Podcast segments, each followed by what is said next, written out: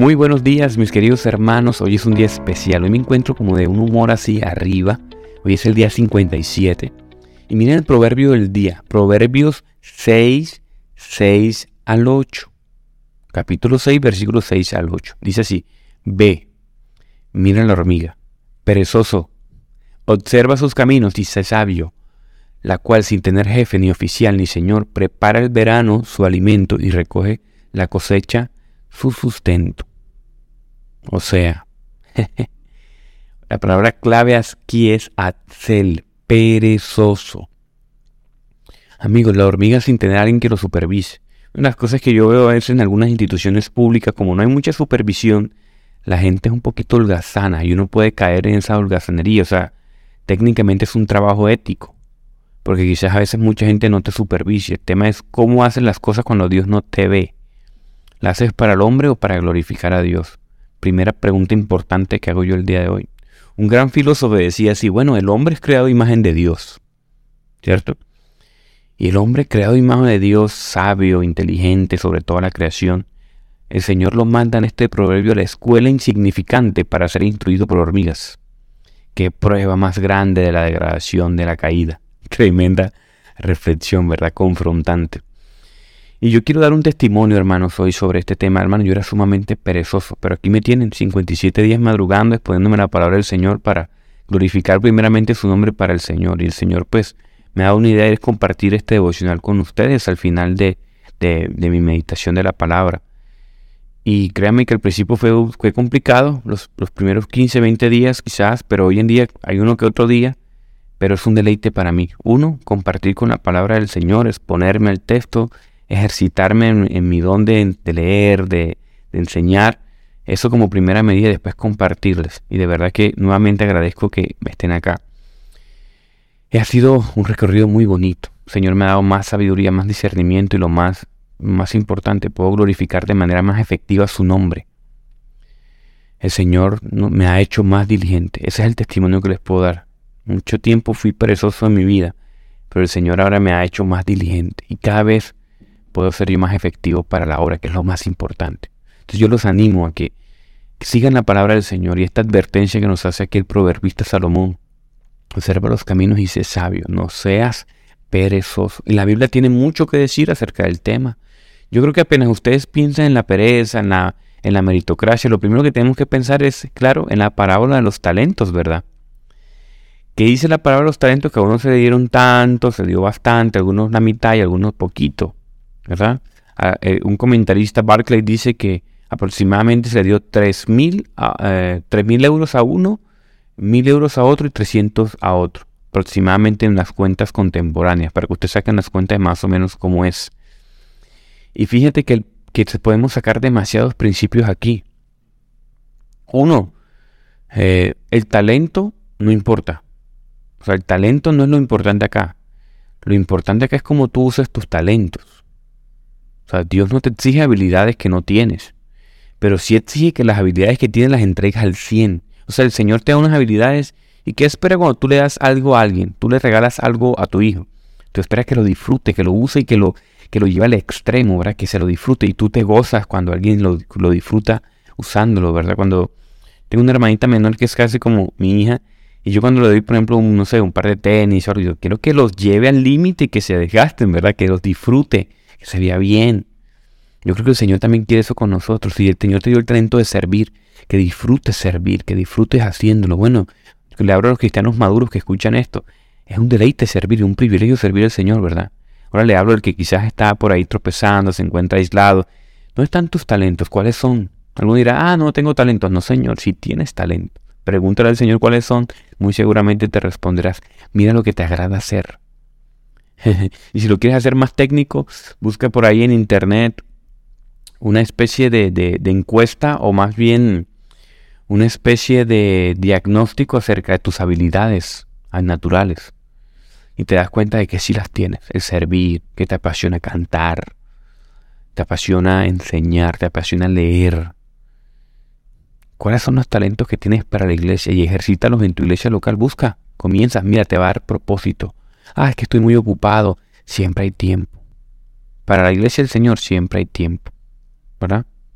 La palabra también nos enseña, y el proverbio, que sea el talento que sea pequeño o grande, debemos ponerlo al servicio del Señor. No, pero es que yo no tengo ningún talento. Yo tengo una amiga que ella es una empresaria. Le digo, que tu, tu talento es servir. Bueno, que el Señor te ha entregado. Da más, sé generosa, si puedes. No solamente en tu iglesia local, afuera. Sirve al Señor con lo que el Señor te ha dado. Mi, mi don para que usted, bueno, mi don es enseñar. Yo lo hago, lo ejercito todos los días, lo pongo al servicio del Señor. ¿Y tú qué estás haciendo con el tuyo? Te pregunto, hermano, esta mañana. ¿Mm? Y lo que nos dice esa parábola, que esto es importante. Comentarista Barclay dice, esta, esta parábola nos dice que la recompensa por el trabajo bien hecho es aún más trabajo por hacer. Uf, qué lindo esa reflexión. Cuando se acaba la parábola, Jesús comenta esta parábola y dice, bueno, has hecho bien, ahora te voy a dar más. o sea, como que uno piensa, no, el pensamiento humano es trabajo y después descanso, ¿verdad? En el reino del Señor trabajas, ah, eres digno, te voy a dar más. Y tú dirás, pero ¿y el descanso? Bueno, el descanso es importante, pero en la obra del Señor, lo que te ha sentido, propósito y te va a dar energía, porque el Señor no te va a dar algo que sea pie de tropiezo para ti, es más trabajo. Entonces, cuando tú estás recibiendo trabajo y eso te está desgastando, yo creo que por ahí no va la cosa, amigo, revisa. Porque si algo te está desgastando, te está robando la energía, te está robando la tranquilidad, eso no puede venir del Señor. Revisa más bien lo que estás haciendo. Si estás en el lugar adecuado en servicio para Dios. Si se está convirtiendo en una carga para ti, por ahí no es. Lo que sea una carga para ti no es. Para mí es un deleite enseñar, hermanos. Mi corazón se llena. Cuando yo me bajo de un púlpito, salgo de un salón, mi corazón queda ardiendo, yo me siento satisfecho y con ganas de servir más un ejemplo. Perdón que hable tanto de mí esta mañana, pero es que esta parábola ha tocado mi corazón, hermanos. Seamos diligentes para la obra del Señor. Es un privilegio. Cuando usted entiende que es un privilegio servir al Señor, o sea, Rey de Reyes, al Señor de Señor, está dotado de talentos para que le sirva y eres un instrumento de gracia para servir al Señor, eres un privilegiado. Cuando te paras en la puerta, a abrir la puerta y a recibir a los hermanos del Señor y a despedirte cada uno de ellos, eres un privilegiado. Es un privilegio, amigo. Y aún hay más trabajo para hacer. El Señor nos dijo, oren, oren, porque hay mucha, mucha mies, hay mucho que hacer, pero los trabajadores son muy pocos. ¡Wow! y hermanos, para finalizar esta parte, si usted tiene un talento, pero ah, es que estoy, me falta tiempo, hágalo progresivamente. Mientras más lo hagas, más capaz de usarlo es, eres. Pero el que no ejercita tu talento lo pierde. Miremos. A mí me encanta la música, pero a mí se me olvidan las canciones que yo me sabía, los instrumentos que yo toco, a veces se me olvida, ya no recuerdo bien el piano mucho, el bajo, la guitarra, casi. Yo cojo la guitarra y me cuesta un poco, ya no tengo los, los callitos en los dedos para poder tocar, se me ha olvidado. ¿Verdad? Jugar al fútbol. Me pasa también a mí. No sé, miren ustedes cuando cantan. Ah, me arde la garganta al cantar. ¿Verdad? Pensar, ejercitar incluso idiomas, se olvida si no se practica. Decía, decía un pensador, decía, la lección de la vida es que la única manera de conservar un don es usarlo en el servicio de Dios y de nuestros semejantes. Estamos llamados a servir al Señor y también ser agentes de gracia común para la humanidad. Nuestros dones son el servicio y esto nos da significado, propósito. Así que hermanos, seamos diligentes hoy. La mejor enseñanza que puedes recibir hoy es ser diligente con lo que el Señor te ha dado. Ánimo con ello. Vamos a orar. Gracias Dios por tu palabra. Gracias Dios porque has sido bueno con nosotros y misericordioso, Señor. Gracias por esta enseñanza tan fuerte, Señor. Gracias porque a pesar de que tú nos dignificas, Señor, nos mandas pequeñas escuelas, eso nos tiene que dar humildad. A ser diligentes y saber invertir nuestro tiempo, Señor, a ser buenos mayordomos de nuestro tiempo, Padre amado Jesús. Te pido que nos ayudes a ser diligentes con la organización de nuestro tiempo. Siempre hay tiempo, Señor, pero desperdiciamos mucho en redes, desperdiciamos mucho en cosas vanas, Señor, en cosas vacuas que no edifican. Perdónanos, Dios, porque quizás hemos pecado, Señor, hemos caído en la pereza, Padre. Ayúdanos a ser más diligentes. Espíritu Santo de Dios, nutre nuestro entendimiento, nuestra conciencia, ayúdanos a administrar bien nuestro cuerpo, ayúdanos a administrar bien nuestros dones, Señor. Revela a mis hermanos que quizás se encuentren muy ocupados. Dales tiempo, Señor. Dale sabiduría en su administración de tiempo para que puedan servirte, Dios. Que puedan entender el privilegio que tenemos, Padre, de servir a tu iglesia universal, Señor. Es una muestra de amor, Señor, el que has sido rescatado por gracia. Entiende que por gracia es, es un privilegio dar, Señor, es un deleite. Ayuda a entender a mis hermanos el deleite de servir, Señor. A la iglesia, a la comunidad, a nuestros familiares, a nuestros amigos, Señor. Ayuda a mis hermanos que tienen planes, Padre, que están preparando en su corazón esa idea de poder servir con los dones que tú les has dado, Señor. Estos proyectos que tú tienes para ellos, Señor. Darles claridad, ábreles puertas, Señor. Pones personas adecuadas para que los guíen, Dios. Te pido de manera especial por esos proyectos que hay en el corazón de mis hermanos, Dios.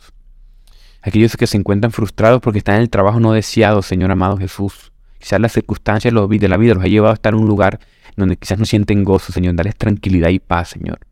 Ayúdanos a pensar, a crear estrategias para que ellos puedan disfrutar más adelante, Señor, de esa gracia, de hacer un trabajo que es un deleite para ellos.